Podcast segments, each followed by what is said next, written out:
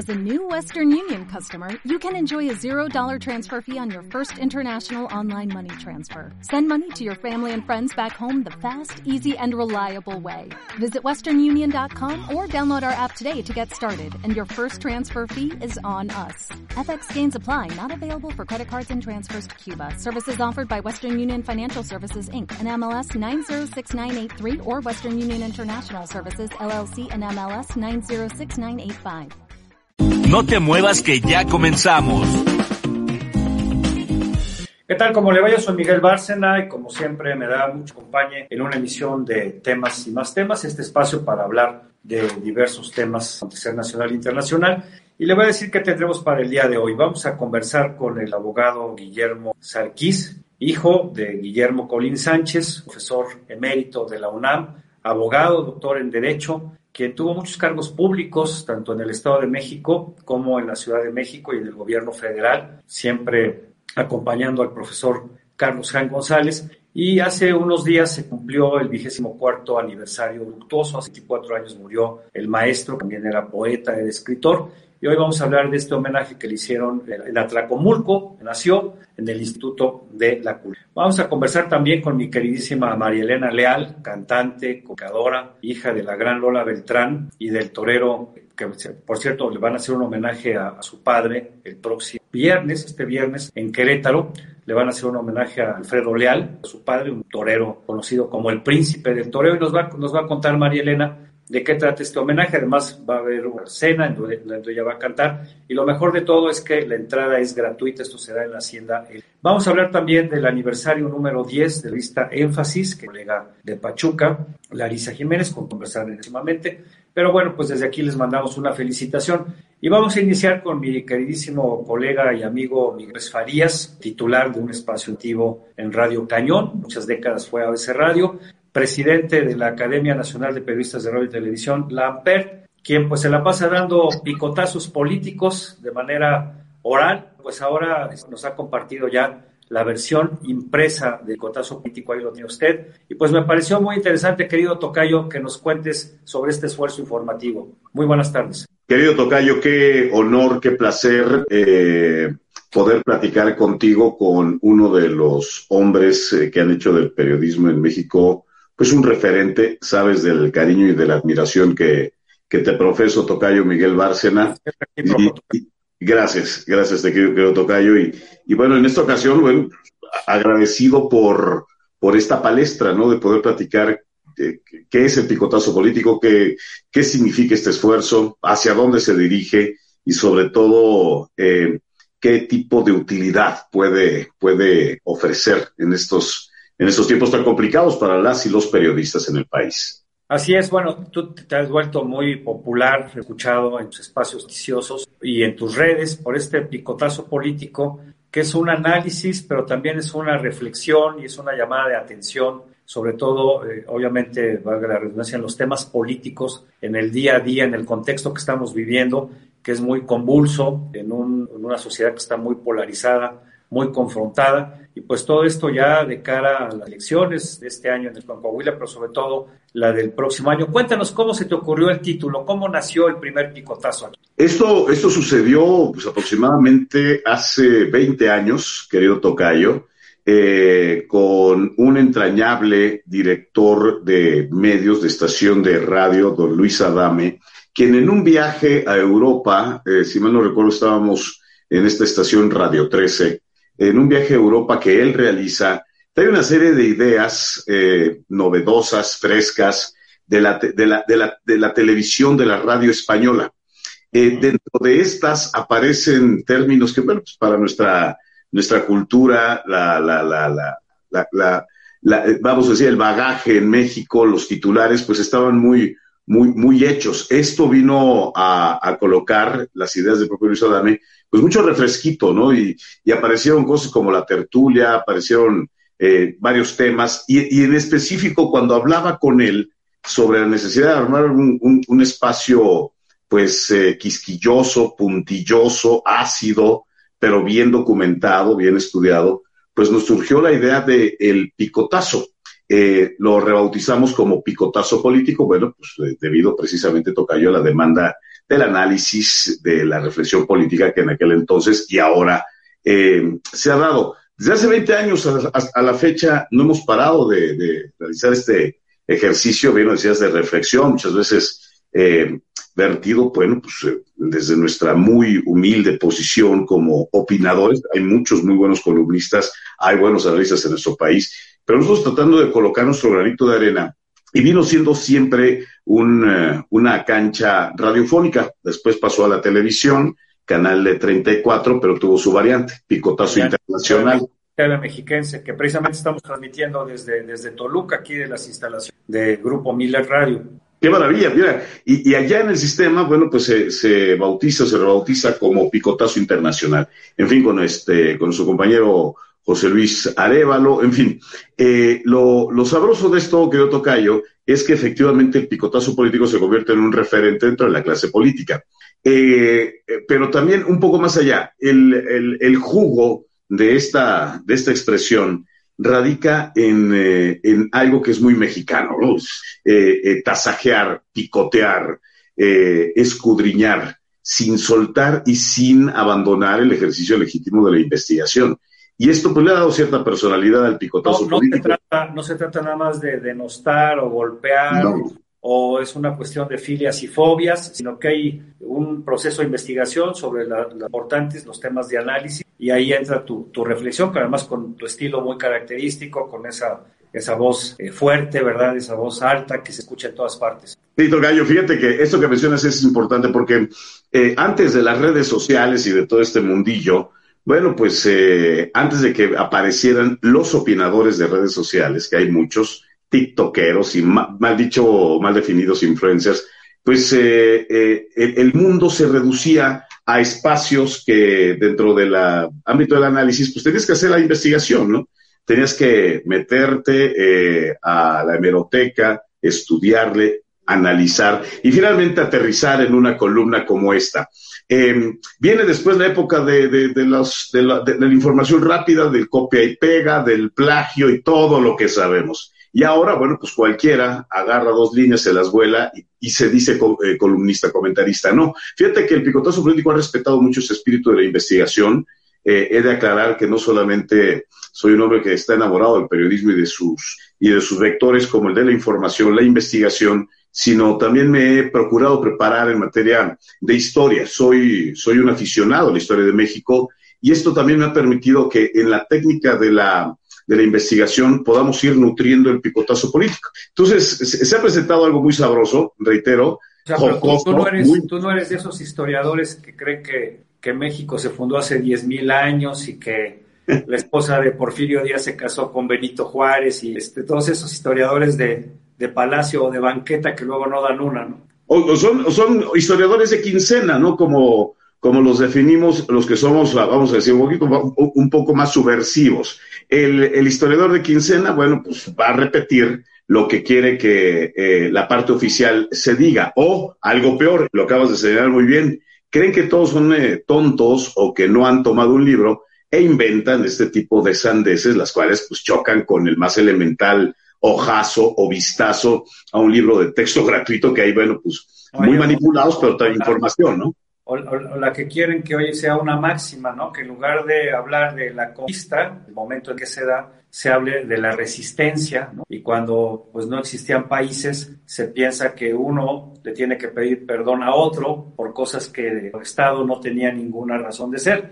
Pero pues eso es parte del, del maniqueísmo de quienes se creen historiadores o quienes creen conocer mucho de historia, pero es pues, una historia eh, maniquea, una historia facciosa, que únicamente busca eh, abonar a, ciertos, a ciertas ideologías. Sí, pues es, el canto a la ignorancia, ¿no?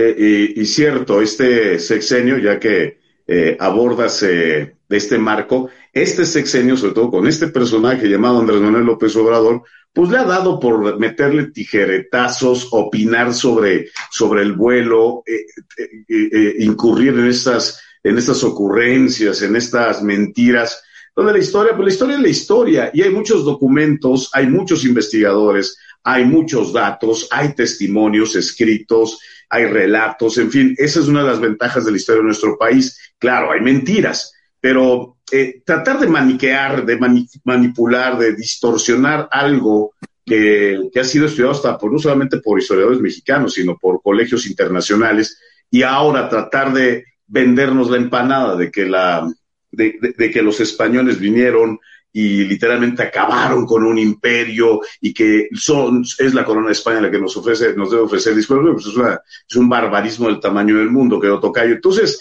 pero bueno, pues ahora sí que son los carretones con los que nos toca andar en este sexenio, un sexenio plagado de ignorantes que piensan que todos somos ignorantes, y lo, lo, lo, cual no es así. Y parte del espíritu del picotazo político es recordarle a quienes nos escuchan o nos leen bueno, pues que... ¿Cuántos, picotazos, ¿Cuántos picotazos a la semana preparas? Tres, Tocayo, tres, nos aventamos tres picotazos a la semana eh, para versión en radio, precisamente aquí en Urbe de Hierro de nuestra estación Radio Cañón 760. Se publican en distintos eh, periódicos. Lo tenemos también difundido en muchas plataformas. Y ahora, como bien decías, ¿no? El tema de el, eh, el picotazo político digital en su versión ya coloide, y bueno, pues hasta donde tope. ¿Cuándo, surge la versión digital, Toca? Eh, eh, fíjate que tenemos con este proyecto de noviembre a la fecha, y he de decir que siempre quise tener esta parte, la versión digital del picotazo político, pero, híjole, tú, tú mejor que nadie sabe lo que cuesta echar a andar este tipo de, de proyectos. Necesitas tiempo, dinero, equipo, muchas cosas pero eh, mm, tengo la fortuna de contar con extraordinarios amigos, te incluyo, por supuesto, Tocayo, tú que me has dispensado con tu, amistad, con tus consejos, eh, pero eh, en el camino he conocido gente fantástica, como mi querido Arturo Ramírez Hernández, quien actualmente es el director del periódico Capitalino, un periodista que ha tenido cobertura en, cobertura en eh, fuentes presidenciales durante años, y junto con otros eh, eh, colegas, pues ellos decidieron echar a andar este proyecto. Les gustó mucho el tema del picotazo político, les gustó mucho la carnita y el contenido del picotazo político. Dijeron, ¿y por qué no lo hacemos? Bueno, mi respuesta fue, no tengo tiempo, porque bueno, Tú, tú, tú, sabes muy bien que me dedico a otras cosas, en fin, el, el, mundo del periodismo y de las otras cosas, bueno, nos llegan a, absorber. Y fue por la iniciativa de este, de este grupo, de este colegiado, que echamos a andar desde noviembre a la fecha este proyecto. Eh, al principio se antojaba, como todo, pues algo muy fácil de realizar. No, ha implicado mucho sudor, ha implicado mucho esfuerzo, mucho desvelo, mucha eh, dedicación. Pero es decir, Tocayo, que el picotazo político, que ya era una marca eh, posicionada. Ahora que la, ¿Lo tienes registrado? ¿Ya está absolutamente, sí. Todo lo que tenía que hacerse con Hacienda y con el Instituto de la, de la, Propiedad Intelectual, todo se, se, echó a andar, se hizo como debe de ser.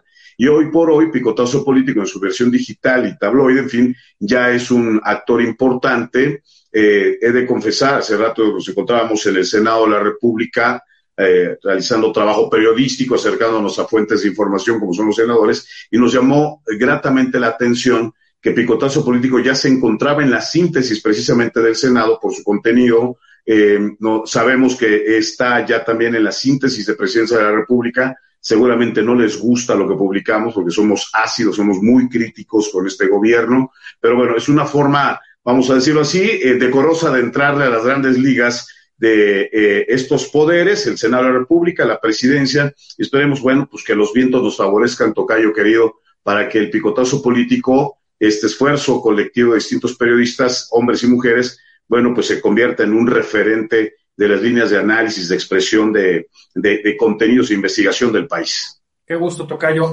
Eh, ¿Cuántas versiones digitales eh, están publicando a la semana? Fíjate que hemos arrancado con tres primeras tres primeras, eh, las cuales van acompañadas de mis picotazos, digo, el análisis que realizamos para radio, eh, pero ya la intención es que se publique todos los días, eh, de lunes a domingo, ya como, como un periódico normal, con circulación formal, y ojo, eh, yo no soy un hombre de, de, que sepa de tirajes o de cómo se publica. No, no, entré, pero, pero, pero a la ciega. Por fortuna, este grupo de periodistas, de muy buenos amigos que le saben muy bien este tipo de cosas, bueno, pues prometen eh, que vamos a llegar a cantidades importantes en la distribución, vamos a llegar a cantidades importantes en, en, en, en el manejo de lo digital. Y bueno, pues esto, esto se antoja como una aventura tremenda. Oye, y, y en, el, en este picotazo político digital, obviamente llevarás algunos colaboradores. Sí, por supuesto. Eh, estamos, fíjate que en esta, esta parte es muy interesante porque estamos en la elaboración de la lista de los colaboradores, que por cierto, ya, ya, ya habré de marcarte para hacerte llegar la, la carta, vamos a decirlo así, oficial, porque, eh, y esto lo, lo, lo, lo, quiero reconocer, si, uno, si existe uno de los periodistas en México que más ha combatido para que se respete el medio ambiente, que más ha visualizado el tema del cambio climático es Miguel Bárcenas. Entonces, eh, creo que es muy importante que personajes como tú y otros colegas, otras eh, mujeres y hombres, participen de este esfuerzo. Entonces, de entrada ya tenemos eh, periodistas, analistas, columnistas, como el doctor Eduardo López, quien es un hombre, es un especialista en políticas públicas, de, con grandes doctorados y un nivel académico brutal, eh, se encuentra Marta Eugenia Dávila, una mujer que maneja los conceptos y las teorías y la práctica de la igualdad de género. Se encuentra Adriana Dávila, ex senadora de la República, una mujer de derecha del Partido Acción Nacional. Estará Ana Lilia Herrera, está Ignacio Morales Lechuga, ex procurador general de la República. Em, se encuentra Carlos Águila Franco, uno de los periodistas en territorio mexiquense más leídos, más escuchado de aceptarme, estará sin duda una de mis estrellas, Miguel Bárcena. Ese, eh, está, eh, vamos, espero, espero que no se me escape alguno. Pero es, este, este, este eh, Fernando Castro, un, un, hombre que conoce muy bien la cultura maya, que abarca todo lo que es la zona de Quintana Roo. Sí, así es. Entonces, lo manejamos en dos versiones, esta es parte de las novedades, ¿no? Dos versiones, la digital, la, la, la parte de columna y videocolumna, lo cual pues le va a dar una riqueza tremenda a la parte a la parte eh, digital. Entonces, ahí se va conformando esta alineación, el Tocayo, la cual, pues, esperemos que sea del agrado de la gente, ¿no? Pues te deseo mucho éxito, felicidades, bienvenida a esta, esta nueva aventura operativa, siempre falta voces críticas, siempre refresca el diálogo, la controversia, etcétera, pero sobre todo que esté bien informada, que esté bien dirigida, que no sea simplemente para atacar o defender a unos o a otros. Y nada más preguntarte, esto aparte de lo que sigues haciendo en Radio Cañón, que es su ABC, tus colaboraciones en Impar, otro periódico digital también de nuestros colegas periodistas, o sea, lo que sigues haciendo es, ir ampliando el abanico, sanchando ahí los... Sí, e, es correcto, eh, aunque hay ocasiones que la vida no alcanza, el día no, no rinde, dirían, pero seguimos esforzándonos en algo que, y, y quiero retomar lo que toca yo, Miguel Bárcena, eh, mencionabas al principio. Es un año complicado, pero no es este el año complicado. Venimos de tiempos eh, sinuosos desde el arranque de este sexenio y un poco más para atrás con temas de violencia generalizada en el país. Pero en lo particular para las y los periodistas en el país, este ha sido el año de nuestra yihad, de nuestra intifada, el año donde se nos ha perseguido, se nos ha asesinado, se nos ha amenazado hay víctimas mortales de, del periodismo, sí, que ejercían el periodismo y que fueron asesinadas, sí. Hay víctimas ficticias también del periodismo que en este momento dicen haber sido objeto de ataques de la 4T. Eso es mentira. No todos ni, eh, ni todas las periodistas en el país eh, han sido atacados por, por, este gobierno. Vamos, son tiempos complicados, confusos. Confusos. Confusos por donde, donde lo veamos, Tocaya. Pues qué bueno, Miguel Ángel, querido Tocayo, te deseo mucho éxito, que sigas creciendo en todos los medios en los que colaboras y que también se siga consolidando la Academia Nacional de Periodistas de Radio y Televisión, la AMPERT, tu liderazgo, esta academia en la que fundador.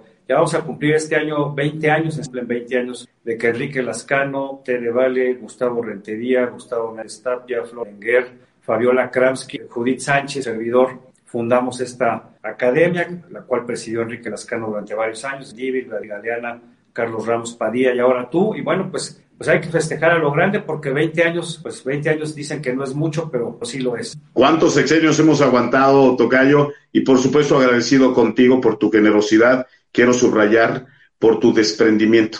En el periodismo encontrar buenos amigos es difícil, ¿eh? Con mucho gusto, Tocayo. Y antes de que te vayas, pues a ver, pedirles a la a la producción que nos pongan ahí en, pantalla la portada de la revista Énfasis, para felicitar a nuestros colegas del estado de Hidalgo. Es una revista que se edita en Pachuca, es la revista Énfasis, dije queridísima Larisa Jiménez y su madre que lleva el medio. Y bueno, pues esta es la edición de aniversario, usted la puede encontrar en sus redes. Vamos a tratar de conversar con ella y estamos con Larisa Menchaca del estado de Hidalgo. Pues desde aquí les mandamos una, una felicitación para y vamos a conversar con ella, espero la próxima semana. Pues un abrazo a los dos, Tocayo, muchas felicidades por estas ocasiones. Vamos a hacer una pausa. Regresamos con Guillermo Colín Sarquís para hablar de su padre, Guillermo Colín Sánchez, chico jiquense guidísimo, nacido en Atlacomulco, cumplió 24 años de muerto, su obra, su legado. Y también voy a conversar con mi queridísima María Elena Leal, la hija de Alfredo Leal y de Lola Beltrán, Lola la Grande, sobre este homenaje que le organizan el próximo viernes en Querétaro a su padre va a ser un homenaje taurino, va a haber toreros de Perú, de Francia, de España, de Estados Unidos. Va a ser muy interesante. Ella va a cantar y además es gratuito, así es que vale mucho. Una pausa y continuamos con. Vamos a un corte rápido y volvemos. No te vayas. Entrando por tus oídos hasta llegar al centro de tus emociones, ADR Networks está en este momento activando tus sentidos. ¿La vida termina con la muerte? ¿Cuál es el propósito de la vida? Mi alma, ¿qué necesita para evolucionar? Te esperamos en nuestro programa Respuestas para el Alma. Mi red, Nidia Jacobi, y tu amigo Yoshi Oshikai, al servicio de las dudas de tu alma para su crecimiento. Los lunes, 6 pm, por ADR Networks.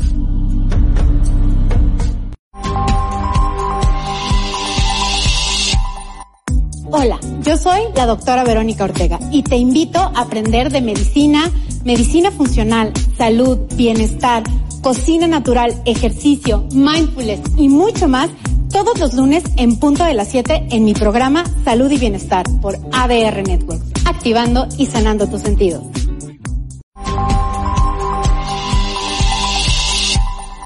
Hola, soy Erika Cadena. Yo soy Ale García. Y yo, Mariana Torres. Y te invitamos a que no te pierdas TU. Un programa del mundo del entretenimiento donde tocaremos temas como música, teatro, televisión, artistas invitados, cine, series y mucho más. Así que te la pasarás TU. Todos los sábados a la una de la tarde por ADR Networks. Activando tus sentidos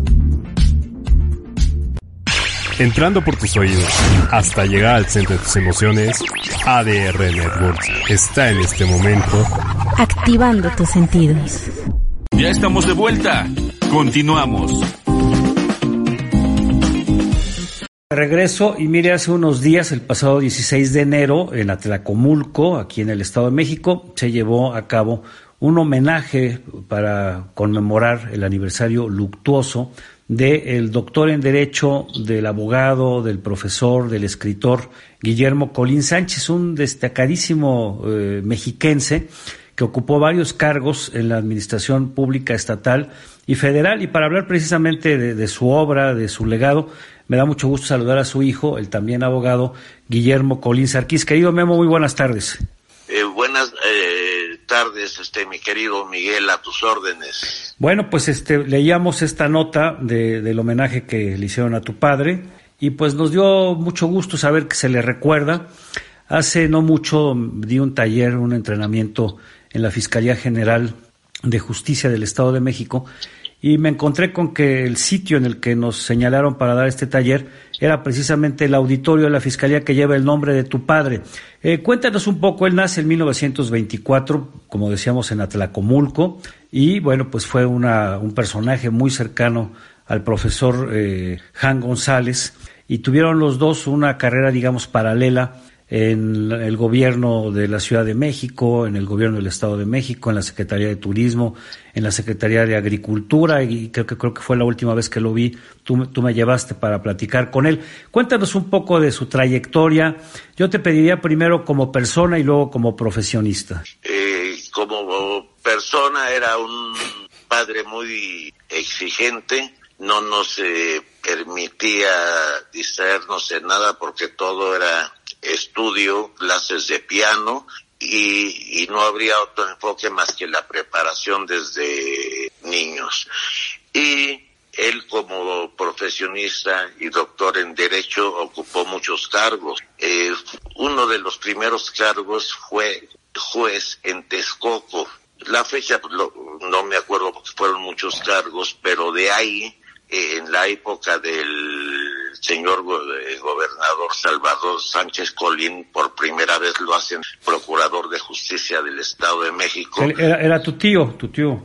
Sí, era mi tío que fue de 1951 a 1956. Eh, también en la época del señor presidente Adolfo López eh, Mateos, eh, fue presidente de los reos libertados de Islas Marías, como también ocupó el cargo de magistrado en la sexta sala del Tribunal Superior de Justicia en la Ciudad de México. Después de ahí pasa a ser registrador o tenedor del registro público de la propiedad en Tlanepantla, en donde estuvo algunos meses y después le dan la dirección en Toluca. Y fue un cargo muy importante porque después, en 1970, él más o menos estuvo ahí de 1970 al 74. En 1975 el profesor Carlos San González lo nombra director general del registro público de la propiedad del Estado de México y a los pocos meses de su nombramiento traen el folio real y el folio mercantil de Argentina, que es donde se viene a sustituir todos los libros que estaban en un estado, pues ya, ya que casi no se podían eh, leer y, fue un gran avance para la eh, propiedad, en, primero en el Distrito Federal y después a nivel nacional. También dio clases en la Facultad de Derecho 45 años y uno de sus libros era El Derecho Mexicano. de, procedimientos era pues, prácticamente un libro, un libro obligado, un libro de texto para todos los estudiantes de Derecho de la UNAM, del cual tu padre, el doctor Colín Sánchez, pues era un profesor emérito, un profesor eh, muy, muy querido, muy reconocido. Y pues recuerdo que en esas épocas, pues había otro, otro abogado, el doctor Orihuela, también muy, muy connotado. Y bueno, pues eh, cuando yo los entrevistaba, los llegué a entrevistar a los dos, eh, aunque creo que no se llevaban muy bien, uno siempre era referente del otro, ¿no? Había, había un gran respeto profesional entre ambos. Sí, siempre hubo un gran respeto y con igual que con el doctor Ricardo Franco Guzmán y, y varios grandes maestros de esa época de la Facultad de Derecho de la UNAM. ¿Cuántos libros eh, publicó tu padre, eh, sobre todo en materia de derecho? Porque él también escribía poesía y escribió otro tipo de textos, pero ¿cuántos, cuántos libros eh, que, que, se siguen consultando, por cierto, en la, en la, Facultad de Derecho de la UNAM y en muchas otras? uno de ellos es tradición, otro de ellos que, pues aunque no lo consultan mucho, pero sí, este, son poemas muy hermosos, así, poético jurídico, así habla la delincuencia, y en total fueron como 18 libros los que él escribió. De derecho, más todos los libros de poesía y demás, que la gente si se mete a googlear a tu papá, el maestro Colín Sánchez, pues el maestro eh, Guillermo Colín Sánchez va a encontrar muchos escritos y demás. Eh, ¿tú, tú, ¿Tú estudiaste derecho precisamente influenciado por tu padre? Sí, porque desde niño pues, lo único que se platicaba con los invitados en la casa era el único tema que trataban y lógicamente de los grandes pintores de la Ciudad de México que fue muy amigo. Sí, además a tu padre le gustaba mucho el arte. Yo recuerdo cuando tuve oportunidad de visitarlo en, su casa, si mal no recuerdo, vivía en, Bosques de las Lomas. Pues la casa era un verdadero museo lleno de pinturas, de, esculturas, de todo tipo de, objetos, que además, eh, objetos muy valiosos también de arte que le gustaba traer cuando viajaba a algunos otros países, ya sea por cuestiones de trabajo o de placer. Eh, ¿qué, qué, cuál consideras tú que fue la, la, principal enseñanza que te dejó tu padre? La honestidad. Eh, él era incorruptible y, y, y, fue un gran servidor público. Un día eh, quisieron preguntarle cuánto cobraba por un asunto y en ese momento casi eh, consigna a la persona que, que, le hizo esa pregunta. Y así por lo regular, pero era incorruptible. Yo recuerdo eh, de sus últimos cargos públicos, era el director jurídico, primero en la Secretaría de Turismo, cuando el presidente Salinas invita al profesor Hank a hacerse cargo de esa cartera y luego, eh, si mal no recuerdo, en, en, agricultura y ganadería y ahí lo fuimos a ver tú y yo para platicarle de los cenotes y de la riqueza eh, subterránea que hay en la península de Yucatán. Tú y yo estábamos buceando ríos subterráneos con Mike Madden, con Chuck Stevens y todo el equipo del SEDAM, y estábamos muy preocupados por preservar estas bellezas naturales que, por cierto, hoy están siendo devastadas, están siendo destruidas por el caprichoso tren Maya.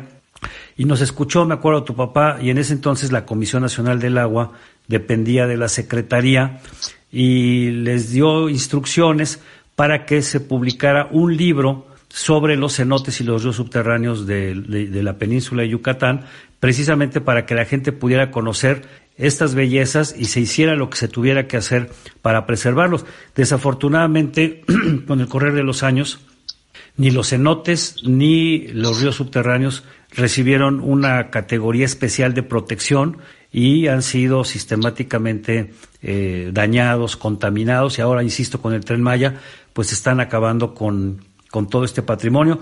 Pero recuerdo muy, muy bien que lo interesado que estaba tu papá por tratar de ayudar a preservar este ecosistema. Sí, siempre estuvo muy preocupado porque a él le fascinaba la, la naturaleza y la conservación de ese tipo de, de áreas tanto que si no mal recuerdo, ¿te acuerdas que hicimos un viaje a Houston y ahí este convivimos con Jean-Michel Cousteau una de las veces que tuvimos la oportunidad. Sí, con Jean-Michel Cousteau, con Mike Madden, con Chuck Stevens, con Pipín Ferreras, que era el campeón de buceo autónomo, campeón mundial en ese entonces, lo recuerdo muy bien.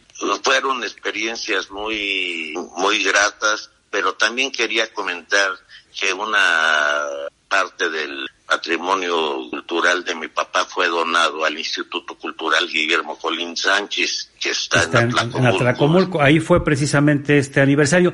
Ya para concluir, Memo Colín, eh, ¿quiénes asistieron? Tu papá fue profesor de, de muchos eh, políticos y abogados muy importantes, tanto del gobierno del Estado de México como del gobierno federal.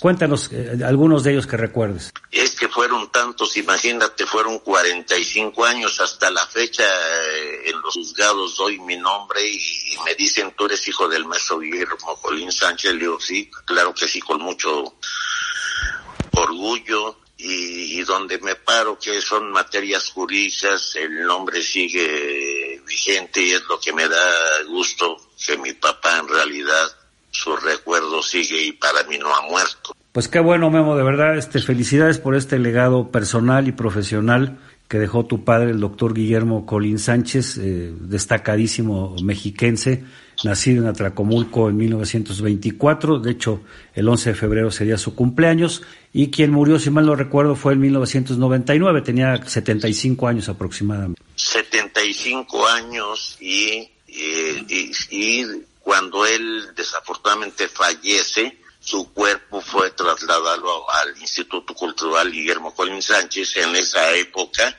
eh, la presidenta municipal era la licenciada Marisol Arias Flores, que actualmente es la nueva alcalde.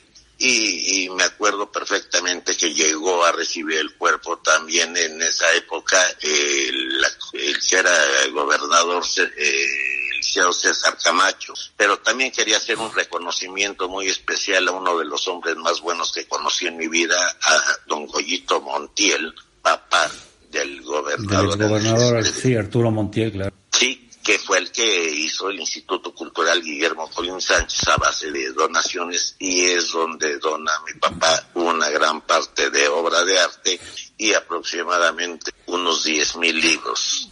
Pues muy bien, Memo, pues ahí está eh, el recuerdo, permanece la herencia, el legado del doctor Guillermo Colín Sánchez, distinguido atlacomulquense, que dedicó pues su vida al servicio de la gente y se destacó, como ya mencionamos, como procurador de justicia del Estado de México, catedrático, escritor, poeta y bueno, pues una gran cantidad de cargos públicos. Muchísimas gracias, Memo. Pues invitar a la gente a que, a que conozca su obra, que visite este Instituto Cultural en la Tlacomulco.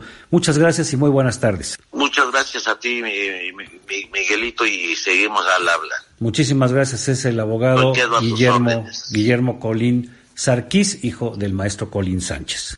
Vamos a un corte rápido y volvemos. No te vayas. Entrando por tus oídos hasta llegar al centro de tus emociones, ADR Networks está en este momento activando tus sentidos. Hola, soy Jonathan Donatiu y te atrapo los martes a las 4 de la tarde aquí para conocer el mundo del teatro. Vamos a viajar por noticias, estrenos, información y muchas cortesías. ¿Sabes en dónde? En ADR Networks, activando tus sentidos entrando por tus oídos hasta llegar al centro de tus emociones, ADR Networks está en este momento activando tus sentidos. Ya estamos de vuelta. Continuamos. Querida Marielena, ¿cómo estás? Muy buenas tardes. Hola, muy buenas tardes. Qué gusto escucharte. Estaba, te llamé y te agradezco que nos tomes la llamada porque estaba viendo este cartel que nos compartiste sobre el gran Festival Taurino Internacional en honor a dos grandes de la fiesta y uno de ellos pues nada más y nada menos que tu querido padre, el príncipe del toreo, el maestro Alfredo Leal. Cuéntanos un poco de este homenaje. Pues mira, estoy la verdad muy, muy emocionada porque, pues porque realmente pues no se le han hecho tantos homenajes como yo hubiera querido, pero aquí hay una persona que es ahijado de mi padre, él es norteamericano, se llama John, Cesar Hoffert. Y bueno, su padre, John Hofer, a quien también se le va a homenajear, pues fueron grandes amigos, grandes taurinos.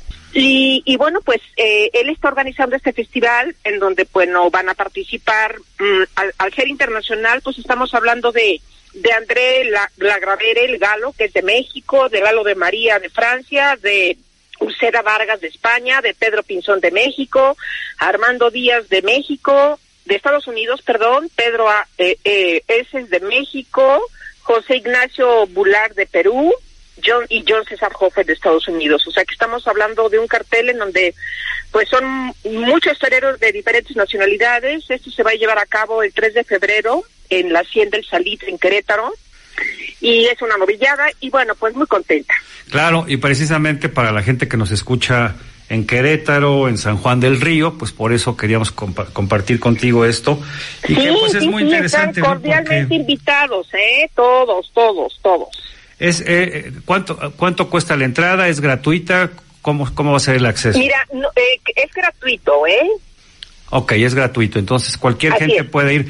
¿Qué, ¿Qué aforo tiene? ¿Sabes qué capacidad tiene este coso? No, no lo sé, pero, pero bueno, pues ojalá que vaya mucha gente. Esperemos que vaya mucha gente y además, este, bueno. Porque es una hacienda, o sea, esto se va a llevar a cabo en la hacienda del Salitre, entonces, este, pues ahí hay una, una plaza, este, y después, bueno, va a haber una cena también, en donde, pues bueno, pues todo. Y además, y además vas a, vas a cantar, querida María Elena. y además voy a cantar, este, pues, bellísimos temas y sobre todo, pues, Guapango Torero, del gran este Tomás Méndez y también de José Alfredo Jiménez. Y, bueno, son toreros que algunos de ellos ya los conozco porque pues ya he cantado yo en Sevilla, en Hacienda Sevillanas y en Sevilla, la capital. Y, y bueno, pues te digo, pues para mí es sumamente importante. Van a haber todavía eh, toreros como Jaime Rangel, por ejemplo, que, que va a estar presente, que fue muy amigo de mi padre. Y van a haber otros muchos toreros que, pues que todavía existen en donde yo a su vez pues me voy a dar a la tarea de poder entrevistar porque sí tengo la ilusión pues de poder sacar un libro sobre la vida de mi papi. Qué, qué interesante. Entonces para la gente que nos está escuchando, este viernes 3 en la hacienda El Salitre, ¿a qué hora va a iniciar? A las 4 de la tarde.